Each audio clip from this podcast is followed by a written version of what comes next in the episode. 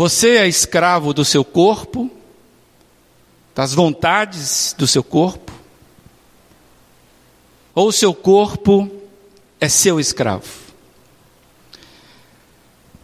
Essa pergunta, talvez para alguns meio esquisita, é porque nesta época do ano, geralmente a maioria das promessas que fazemos, as promessas que são feitas por causa do ano novo, geralmente essas promessas são relacionadas ao corpo.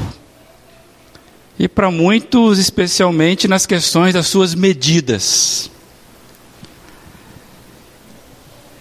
Para que serve, afinal de contas, as promessas de ano novo, se não para nos trazer frustração, né? Aproveitando que muita gente ainda nem começou o ano novo, ou pode ser que alguns daqui o ano novo esteja começando agora, eu desejo compartilhar rapidamente um texto bíblico que pode nos ajudar com esse negócio de alvo para o ano novo, alvo do ano novo. E eu queria trazer então um texto da palavra do Senhor que está lá em 1 Coríntios, capítulo 9. A gente vai ler a partir do versículo 24. Convido você então a abrir essa palavra, palavra do Senhor, 1 Coríntios, capítulo 9, a partir do versículo 24 ao 27. Para os visitantes, a gente vai projetar o que está escrito no texto bíblico. Diz assim: vocês não sabem que dentre todos os que correm no estádio, apenas um ganha um prêmio? Corra, corram de tal modo que alcancem o prêmio. Todos os que competem nos jogos se submetem a um treinamento, um treinamento rigoroso para obter uma coroa que logo perece. Mas nós o fazemos para ganhar uma coroa que dura para sempre.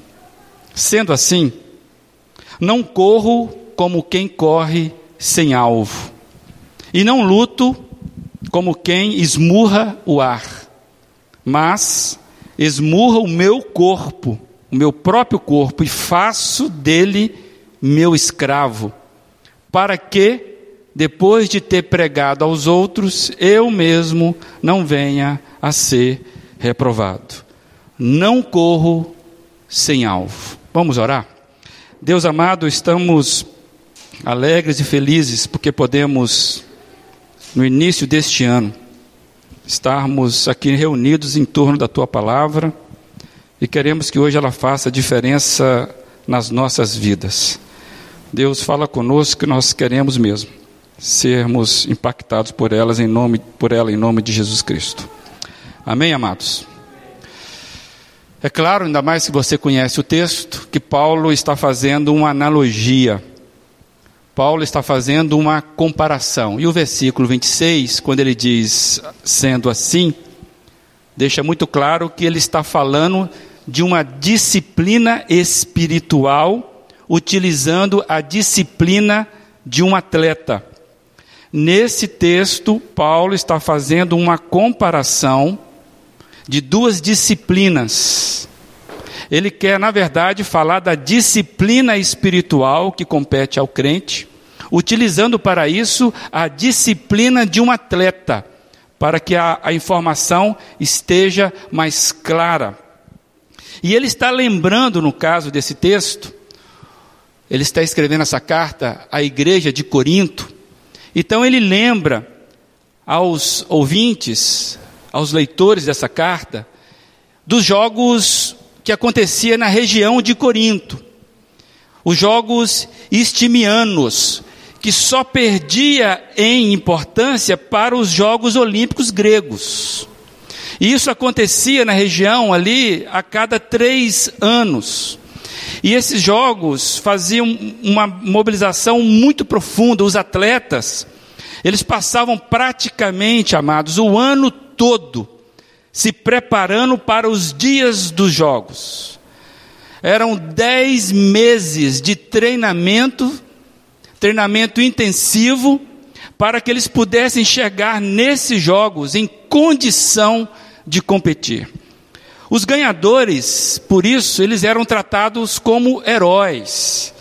E o prêmio para esses atletas era uma coroa feita de flores que nós conhecemos, porque até hoje nos Jogos Olímpicos, os, os medalhados ali, eles recebem uma coroa, uma coroa né, de, de, de ramo, de folhas. Por isso que o versículo 25 que nós lemos, Paulo vai dizer que é uma coroa corruptível, uma coroa que perece, uma coroa que acaba, que dura pouco tempo, porque logo, logo o, ramo murcha. E, e o prêmio deles, na verdade, além da coroa, que era o reconhecimento, acredite, o prêmio era azeitona silvestre. E por causa de uma coroa corruptível, uma coroa de, de folha, e de uma azeitona silvestre, os caras ficavam o ano todo treinando para poder ganhar essa prova. E nenhum atleta, e o Paulo diz isso, nenhum atleta entrava para ser o segundo colocado. Ele fala: todos entram na corrida imaginando que vai ser o único que vai ganhar. Inclusive, Paulo fala: é dessa forma que eu quero que vocês pensem, como aquele atleta que pensa, que ele se prepara, que ele imagina ser o único ganhador deste prêmio. É por isso que o versículo 25 vai falar do treinamento rigoroso. O que quer dizer isso? Quer dizer que as características do atleta que vai concorrer àquele prêmio, ele tem foco, ele tem meta, ele tem propósito, e isso implica para um atleta, um atleta que está em treinamento, negar a si mesmo muitos prazeres que são lícitos. E é isso que faz um atleta. O atleta ele abre mão de coisas lícitas que eles poderiam fazer, porque eles focam no prêmio, eles focam na, na competição maior. E ele precisa ser melhor que todos os concorrentes. Então, para um atleta que se prepara, ele tem o problema dele se preparar, dele cuidar de si, mas ele tem um outro problema. O outro problema do, do atleta é o concorrente. O outro problema se torna o outro. E por causa do outro, o atleta ele não pode relaxar nenhum momento, porque o outro está ali concorrendo com ele. Ele entra no estádio, na corrida, e ele entra concorrendo com o outro, e ele não pode relaxar, porque o outro está ali dando também a vida, dando a alma para aquele único prêmio.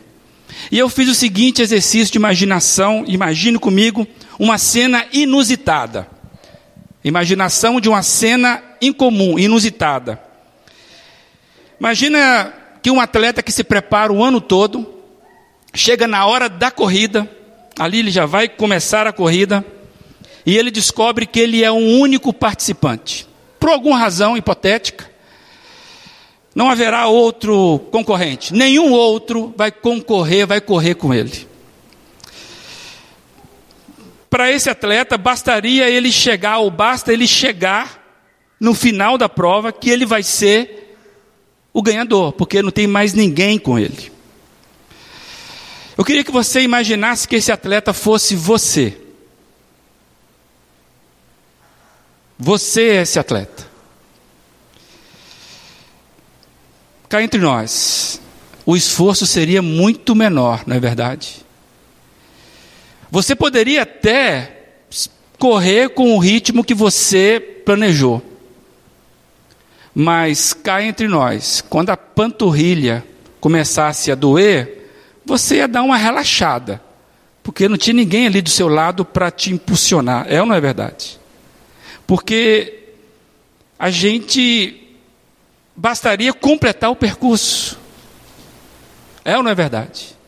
Eu sei que nós temos atleta de plantão aqui que tem um próprio tempo a ser batido. Né? Que ele, ele quer cada vez melhorar o tempo dele. Mas cá entre nós, Se eu e você entrássemos numa corrida, não tivesse mais ninguém, por mais diligente, diligentes que nós fôssemos, no momento qualquer ali nós daríamos uma relaxada brutal. E não há problema nisso, se formos pensar. Mas eu quero chamar a atenção que para um atleta que sabia que o prêmio seria dado para o melhor, ele precisava se doar o, o máximo possível, o tempo todo. Não teria ocasião de administrar o máximo possível no tempo. O tempo todo se doando o máximo possível, porque era a sua única chance de conseguir o prêmio. Então, amados, eu queria trazer esse versículo 25 que nós estamos. Quando o texto fala que ele dá o melhor de si, quando o verso fala, ele se domina. O texto fala que ele se domina, ele se esforça o máximo possível para poder ter alguma chance ali. Como Paulo está fazendo uma analogia, uma comparação da vida, da disciplina espiritual, utilizando o atleta, na vida cristã, amados, nós precisamos da mesma forma de disciplina. A vida cristã precisa de disciplina porque nós temos meta. Eu tenho meta enquanto cristão. Cada um de nós tem meta. E eu ouso dizer que se tem uma pessoa que sabe que tem meta, esta pessoa é o cristão. Nenhum outro ser humano tem essa consciência de meta que tem, tem um cristão. E digo mais: nenhum, nenhum ser humano nasce atleta, não é verdade? Estou vendo algumas crianças aqui, possivelmente podem ser atleta, ainda mais se puxar o pai, né? Tem um potencial fantástico de ser atletas aí. Mas nenhuma criança nasce atleta, ela se torna, se torna um atleta. Ela se prepara, ela, ela passa a ter alvos de acordo com a modalidade que ela escolhe. E aí ela se torna um atleta e vai treinar as suas competências a partir daquele, daquele esporte. Mas nenhum ser humano nasce atleta, se torna um atleta. No caso cristão, é semelhante. Ninguém nasce cristão. A pessoa se torna cristão na caminhada, se torna cristã. E é por isso que uma pessoa, quando é transformada por Cristo, é dita que ela nasce de novo. É uma expressão que a Bíblia usa. É nova criatura, é nova criação, é um novo Gênesis acontecendo na vida daquele que aceita Jesus como o próprio Cristo falou para Nicodemos: Nicodemos, é necessário que você nasça de novo. Então, para ser cristão, você precisa nascer de novo. Porque ninguém nasce cristão. Os nossos filhos precisam tomar a decisão por eles mesmos do senhorio de Cristo. E essa é uma missão muito forte. Então, se uma pessoa é cristã, se tem uma pessoa que é consciente de que tem meta, este é o cristão. O cristão é um ser que tem dentro de si a plena consciência da sua meta. O alvo nasce de dentro. E eu pergunto qual é a meta do cristão? Possivelmente, se tivéssemos um censo sendo feito neste local, se não 100%, 99% de nós aqui estaríamos dizendo que somos cristãos. Qual é a meta do cristão? Precisamos estarmos conscientes desta meta, amados. Para a gente não fazer igual Paulo disse, ficarmos como quem dá murro no ar sem saber qual que é a nossa luta. Eu já vou dizer, a meta do cristão é ser mais parecido com Cristo a cada dia. Anote isso para você. A sua meta e a minha meta é sermos mais parecido com Cristo a cada dia. Quando? Todos os dias. Mas não é só o final que importa. Aquela ideia de você ser o único corredor, basta chegar no final para ganhar a coroa. Não é só o final que importa, não, amados. Todos os dias o alvo do cristão é ser mais parecido com Cristo. Esta é a regra. Eu sou, quero ser parecido com uma pessoa do qual eu sigo. Quando isso? Todos os dias. Nas minhas emoções, nas minhas decisões, na minha vida diária, nos meus negócios, da forma como eu trato a esposa, como eu trato o meu esposo, como eu crio meus filhos. A ideia de você ser, ser mais parecido com Cristo naquilo que é a sua vida. Então, todo dia renova-se a sua corrida. O seu alvo é restabelecido. Hoje eu preciso ser parecido com Cristo nas decisões da minha vida. Esta é a regra. E o que é legal, que é interessante que a Bíblia traz, é que eu não preciso ser melhor do que os demais. O atleta, ele precisa ser melhor do que os outros, o atleta comum. Mas o cristão, o atleta de Cristo, podemos chamar assim, ele não precisa ser melhor do que os demais, por quê? Porque eu não concorro com os demais, eu não concorro com ninguém, eu não concorro com os outros, os outros não são meus concorrentes, pelo contrário, os outros se tornam os meus ajudantes e eu me torno ajudante dos outros. Porque, na verdade, na corrida cristã, o desempenho pessoal, ele é alicerçado no coletivo. Nós não competimos uns com os outros pelo prêmio, nós não disputamos com ninguém, a verdadeira disputa é com a gente mesmo, é conosco. A ênfase então está na autodisciplina e não na concorrência e não no parâmetro de comparação no sentido de que ah, eu estou melhor do que ela. Ah, eu estou pior do que aquele lá. A ênfase é na autodisciplina e não na concorrência. Os outros não são o meu alvo. Quem é o alvo de, do cristão? Meu alvo é Cristo. Na minha disciplina espiritual, então, os desafios não estão fora, não estão lá fora. Eu mesmo sou o meu desafio, como diz o verso 27. Paulo via a si mesmo, via na carne dele o seu inimigo a ser vencido.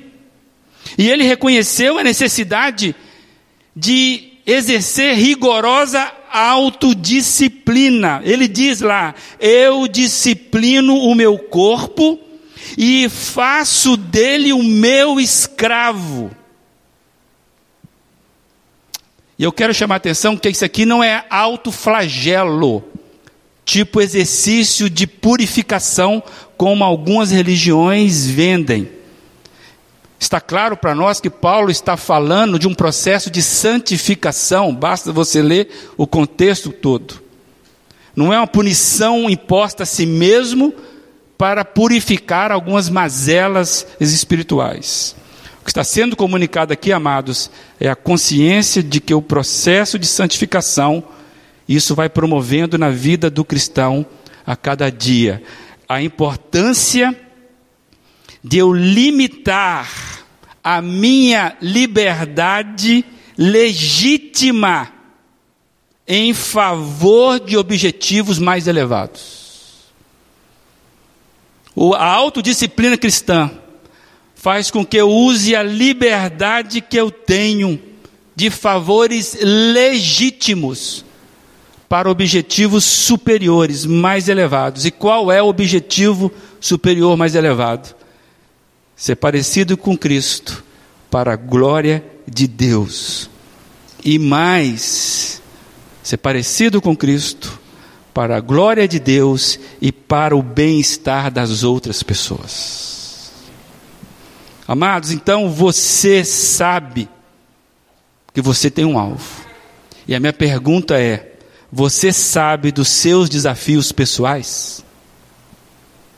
Você se conhece o suficiente para saber dos seus desafios pessoais, os seus desafios. Não é o desafio do outro. Você sabe dos seus limites, onde é que você pode, o que que te derruba, o que que você não pode. Você precisa se conhecer para que você saiba a autodisciplina para você. Por isso que tem coisas que eu preciso fazer comigo que não serve para você. Agora tem coisa que você precisa fazer todo dia. Porque é o seu limite, é a sua dificuldade, é a sua fraqueza. A minha pergunta é: você sabe dos seus limites? Como é que nascem os vícios, por exemplo? De algo de prazer legítimo, que de repente você se torna escravo daquilo e depois se torna sua luta para se libertar daquilo. E todos nós aqui temos vícios. Todos nós aqui temos vícios carnais a ser vencidos. Todos nós. Então é preciso que eu e você saibamos dos nossos desafios pessoais, dos seus limites, dos nossos limites. Você precisa saber, você precisa notar disso. Isso tem que caminhar com você. Essa é a sua autodisciplina. Eu preciso trazer para mim os limites, que são os meus na minha luta diária. Como atletas espirituais, amados, precisamos limitar a nossa liberdade. Como diz o texto, exercitar o autocontrole. Por quê? Porque temos objetivo. Temos objetivo. E não basta, amados, começar a vida cristã, não basta pensar que o que importante é conquistar já o céu e aí vamos. Não, amados. Não basta começar uma carreira cristã, o importante é prosseguir até o fim nessa carreira. Muitas pessoas começam bem a caminhada cristã. Você pessoalmente conhece pessoas, eu conheço várias pessoas que conhece, começam muito bem a caminhada com Cristo, se encantam com Cristo, mas com o tempo parece que vão perdendo as suas credenciais de atleta de Cristo. É, fica até vergonhoso usar uma etiqueta de atleta com estado existencial obeso. Deu para entender isso? A gente viu um filme recentemente, que não é muito recomendável, nem vou dizer o nome, que uma pessoa lá que já tinha sido atleta, aí se perdeu na vida, se tornou um gordo porque ficou rico, aí ele fica pobre de novo, então ele quer reconquistar o trabalho dele como trainee numa academia. Aí os caras olham para ele e falam, meu amigo, mas como que você vai ser o trainee você não é exemplo, você está obeso, você está gordo. Não, eu consigo, eu consigo, eu consigo. E simplesmente era vergonhoso. Ele, não, ele, ele se perdeu na caminhada. Amados, muita gente começa bem a carreira, se encanta com Cristo, mas alguma coisa acontece e vai perdendo as suas credenciais de atleta de Cristo. E eu fiquei pensando, você se lembra da sua conversão? Daquele dia que você foi impactado pela mensagem do Evangelho, e você sabe que dia que foi ou quando começou isso. Naquele dia em que você fez a oração mais importante da sua vida. Você sabe o que eu estou dizendo. Se você é convertido no seu Jesus, você sabe o que eu estou dizendo. Às vezes você não sabe o dia, mas você sabe que isso levou você a algumas decisões e você sabe até de algumas orações que você fez. E eu pergunto: naquele dia que você fez a oração mais importante, quando você entregou sua vida para Jesus, você lembra? Faz um exercício aí, da alegria que foi, da leveza, da paz que você sentiu, daquela sensação de limpeza, da alma sendo invadida por uma luz, que você não se conteve, você começou a chorar porque era muito grande. Você sabe o que é isso? O dia que você caiu de joelhos e falou: Senhor Jesus, salva-me. A minha pergunta é: o que aconteceu com você depois daquela oração? Onde é que você se perdeu? Onde foi que você deixou que os outros mudassem a sua empolgação por Jesus? Por que está perdendo o brilho da sua alma? Por que, que você desistiu da caminhada? Por que está trazendo para você mochilas que não pertencem mais a um atleta de Cristo? E eu queria desafiar você hoje, que talvez tenha um desafio do ano 2019, que hoje seja o dia de você voltar lá atrás, naquela oração, achar aquele ponto onde você encontrou com a luz de Cristo aquele momento, achar o caminho do encontro da vida, de novo recomeçar o passo, mesmo obeso, mas retorne. Hoje é o dia de você voltar. Não dá para falar para frente se você não voltar e rever a sua vida. Ano novo, costumamos fazer votos. Talvez você fez aí alguns votos aí, promessas. Pode ser que você prometeu que vai ser diferente este ano. Este ano vai ser diferente. Prometeu para a mulher, prometeu para o marido, prometeu para o empregado, prometeu para você mesmo. Esse ano vai ser diferente. Deixa eu fazer uma pergunta. Você ainda se lembra dos votos que você fez há dez dias atrás?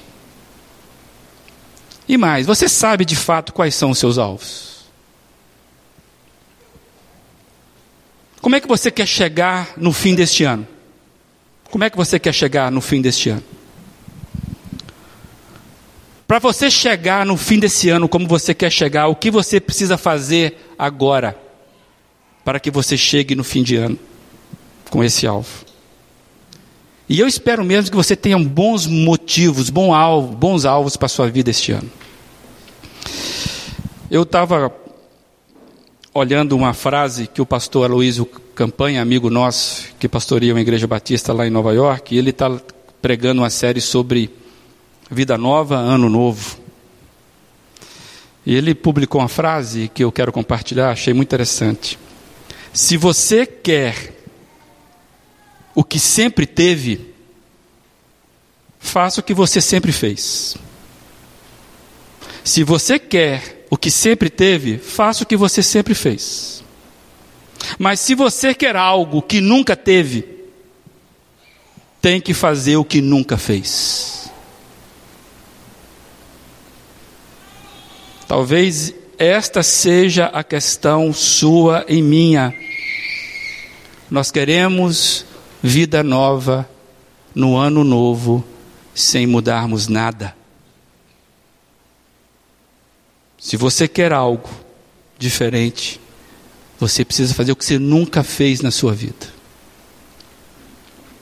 Então, pensando na sua vida pessoal, você e eu, enquanto cristãos que somos, quais são os seus desafios? Quais são os nossos desafios. E aqui eu quero deixar um alerta para você não se enganar, porque a nossa mente é muito rápida para nos enganar. Crente, cristão, geralmente, ele faz o seguinte alvo, e às vezes se frustra, né? Qual que é o alvo do cristão? Que é coisa interessante, mas eu quero despertar você a pensar um pouquinho diferente. Geralmente o alvo do cristão é o seguinte: eu vou ler a Bíblia toda este ano. Não, este ano eu vou ler a Bíblia toda. Eu vou fazer o devocional indicado pelo pastor todo dia. vou levantar mais cedo e vou ler ali a minha devocional todo dia, fazer a minha leitura. Olha, não vou faltar os cultos de oração mais. Eu percebi que a vitória vem com a oração, então não vou faltar mais. É ok. É parecido por aí? Tudo isso é positivo. Você deve ler a Bíblia mesmo, e toda ela. Você não deve passar um dia sem orar. Deve mesmo. De preferência, estar na coletividade cultuando a Deus. Mas eu te falar uma coisa: isso tudo é processo. Isso tudo é válido, mas isso não é alvo, isso, é, isso são processos. O alvo é acima. Ler a Bíblia, oração, estar na congregação, louvar a Deus todos os dias, essa promessa. Eu vou cantar pelo menos uma canção por dia de louvor a Deus. Amém. Mas isso são processos, são caminhos. O alvo do cristão, que é ser parecido com Cristo, é caráter transformado na medida de Cristo. Por isso que devo ler, devo ler a palavra. Mas não é a quantidade que eu acho que é necessário. Porque a gente é muito, muito raso nas leituras, nas, nas reflexões. Mas o meu alvo é caráter transformado na medida de Cristo. Mente pensando igual a Cristo. Se eu conseguir levar os meus pensamentos cativos, como diz a Bíblia, ao senhorio de Cristo, amados, eu tenho vitória onde eu preciso ter. E eu não vou conseguir alvo de levar a minha mente submissa ao Espírito Santo, sendo um bonachão, fazendo o relax da minha vida. Estamos atrasados, amados. Não interessa se nós já estamos no dia 13, se você nem começou a pensar o ano. Eu vou dizer mais: não interessa quanto tempo de vida cristã você tem, se você não faz esse exercício, se você ainda não sabe os seus limites, você está 20 anos atrasado. A boa nova é que você pode começar agora e rever todos os seus pensamentos. Alvo é ter pensamentos igual a Cristo. Por isso que o 26, o verso 26, Paulo fala assim: sendo assim, não corro como quem corre sem alvo, e não luto como quem esmurra o ar. Imaginou alguém fazendo uma, uma sem saber onde está o adversário? Tem gente que está lutando a luta errada, justamente porque tem corrido uma corrida sem alvo. Crente que passa a vida inteira nas mesmas questões de derrota. Crente que vive o tempo todo redemoinho, que nem correndo sempre atrás das mesmas coisas. Não estabeleceu o alvo correto uma vida cristã fracassada. Eu queria desafiar você a entrar na verdadeira corrida da sua santificação. Que 2019 você tenha um alvo correto. Cristão não corre sem alvo. Cristão já nasce com uma missão. Cristão tem missão, tem senso de missão, e isso faz toda a diferença de como ele decide o seu dia a dia. Amados, nosso crescimento em relação a Cristo, em relação a Deus, o nosso crescimento exige disciplina e perseverança. Tem um ledo engano que acontece com a gente, que muitos não percebem desse engano. Uma coisa é a salvação pela graça. Salvação é pela graça mesmo, e não tem nada que eu faça para alcançar essa salvação. É dádiva completa de Deus em Jesus Cristo. É pela graça. Mas não é de graça no sentido que agora eu estou num cruzeiro marítimo aí, sendo meus desejos sendo satisfeitos, porque agora eu sou agraciado. Não. A vida cristã exige disciplina exige perseverança, exige alvo, amados. Então tem muita gente que está ficando para o caminho, porque ficou só pela graça, não preciso fazer mais nada. Cuidado.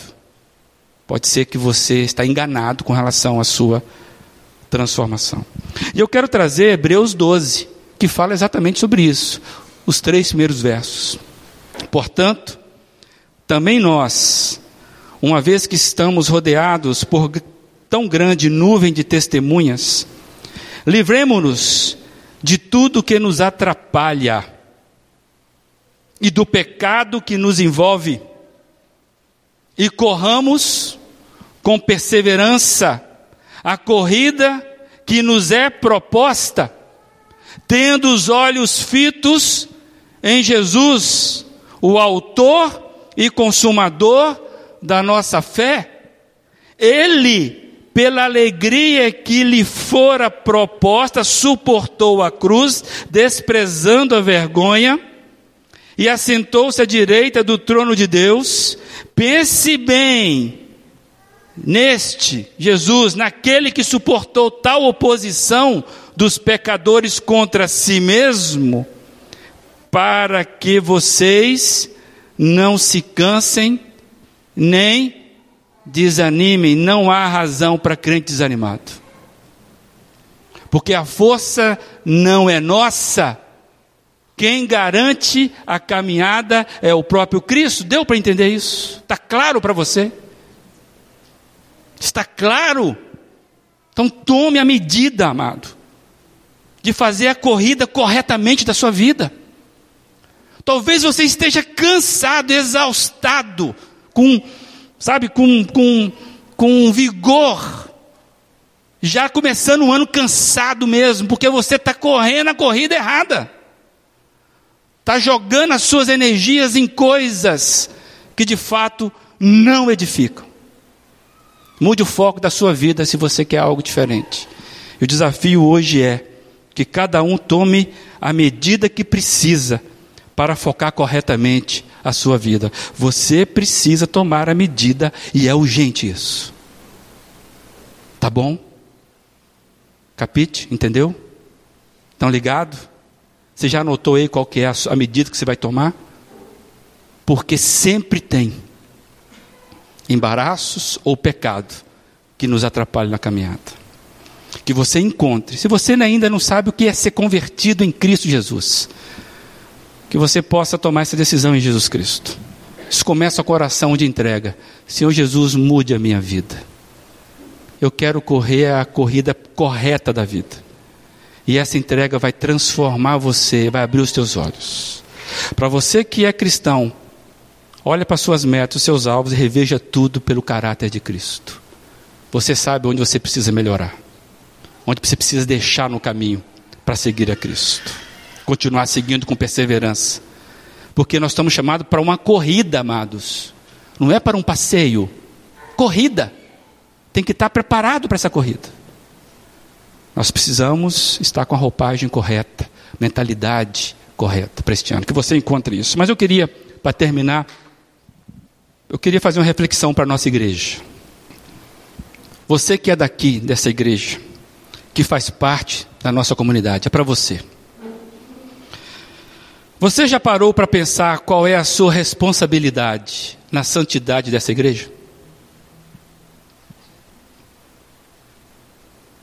Qual é a sua responsabilidade na santidade dessa igreja? Você já pensou sobre isso? Eu queria então que a gente refletisse sobre isso rapidamente e talvez esse vídeo que nós iremos passar vai te ajudar a pensar sobre isso. Então, queria que você observasse esse vídeo.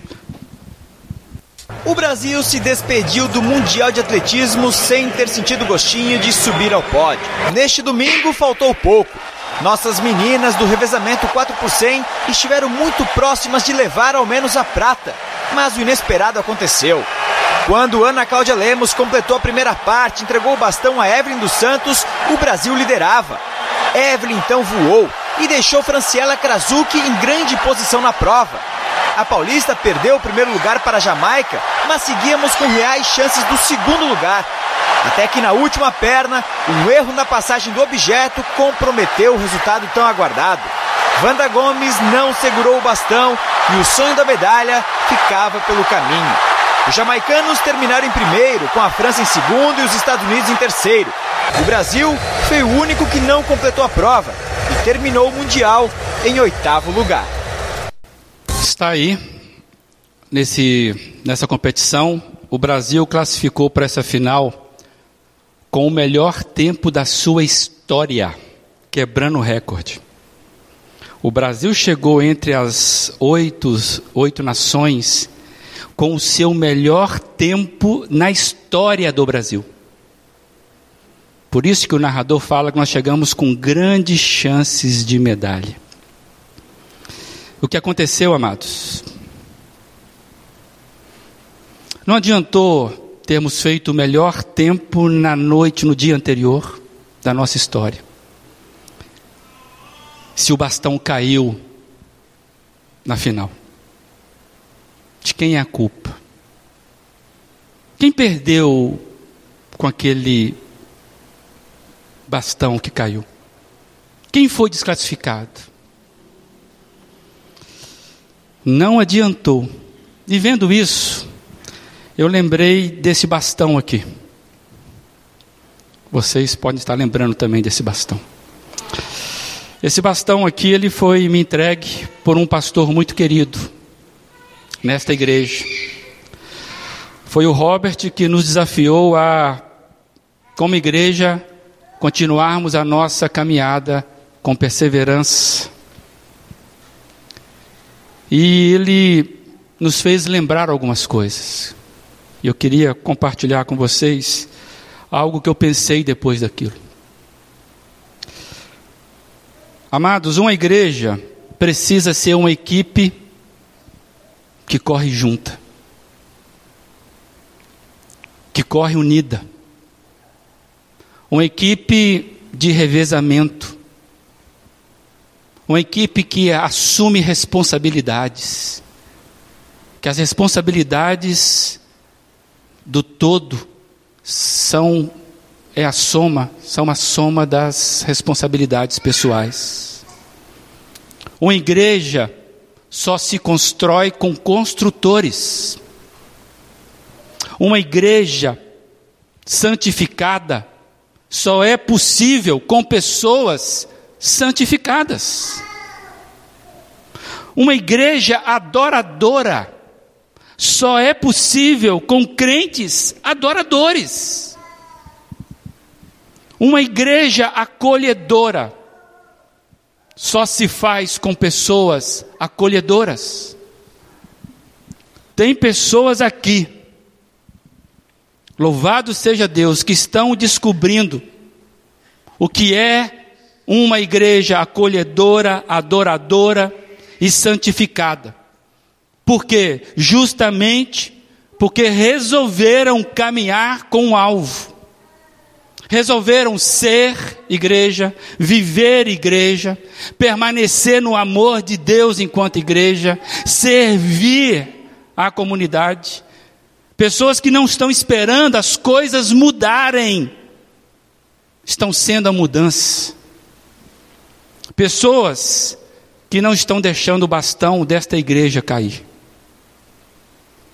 E irmãos que têm me inspirado a correr junto. Eu louvo a Deus por isso. Pessoas que têm motivação por si mesmo, que estão controlando autodisciplina, buscando, para não deixar o bastão cair. E eu pensei que talvez tenha alguns que não estão entendendo ainda a corrida proposta para nós.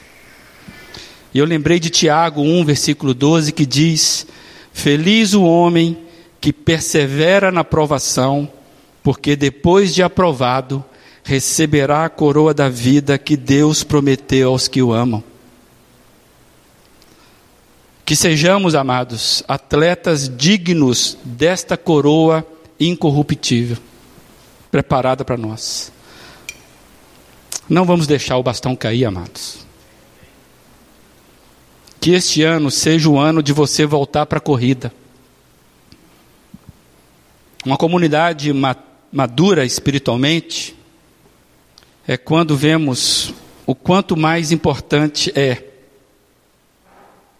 estar disposto a renunciar aos nossos direitos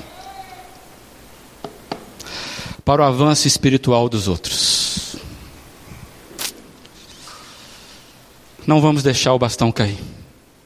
Qual é a sua responsabilidade? na santidade dessa igreja. Que você hoje decida inspirar outros nessa corrida de revezamento. E pegue a sua responsabilidade. Inspire outros. E façamos o melhor tempo possível para 2019. Porque nós agora nós sabemos o nosso alvo. É com você? É com você? Se é com você, você vai ficar de pé e vai fazer a oração de entrega ao Senhor Jesus. Onde é que está a sua responsabilidade nisso? Reveja os seus alvos. Realinhe a sua vida. O que o Senhor tem te entregue que você tem deixado o bastão cair? Quer algo diferente? Mude, faça o que você nunca fez. E você vai encontrar pessoas aqui, companheiros de revezamento, com certeza. Nem todos nós vamos conseguir fazer a carreira toda. Precisamos caminhar juntos, correr juntos. Deus amado, louvado seja o nome de Jesus, porque que nos mantém de pé o próprio Senhor Jesus. E nós hoje estamos dispostos, mais uma vez, ó Deus, a realinharmos a nossa vida com o caráter de Cristo. Nós não somos salvos para vivermos a nossa vida, a nossa vidinha comum. Os nossos desafios são maiores, ó Deus. E hoje de pé, nos colocamos de novo, Deus. Pai, queremos voltar àquele ponto onde deixamos cair e queremos voltar, ó Deus, a entregar as coisas que o Senhor tem nos dado, para que eu possa, cada um de nós aqui, sermos bênção na vida do próximo. Ó Deus, que a corrida que o Senhor tem para cada um aqui, a corrida que o Senhor tem para esta igreja, possamos fazer com seriedade. E que este ano possa ser o ano da virada para muitos, de fato, quando nós, com autodisciplina, com consciência, vamos avançando na carreira que foi proposta para nós. Salva-nos de nós mesmos, em nome de Jesus Cristo.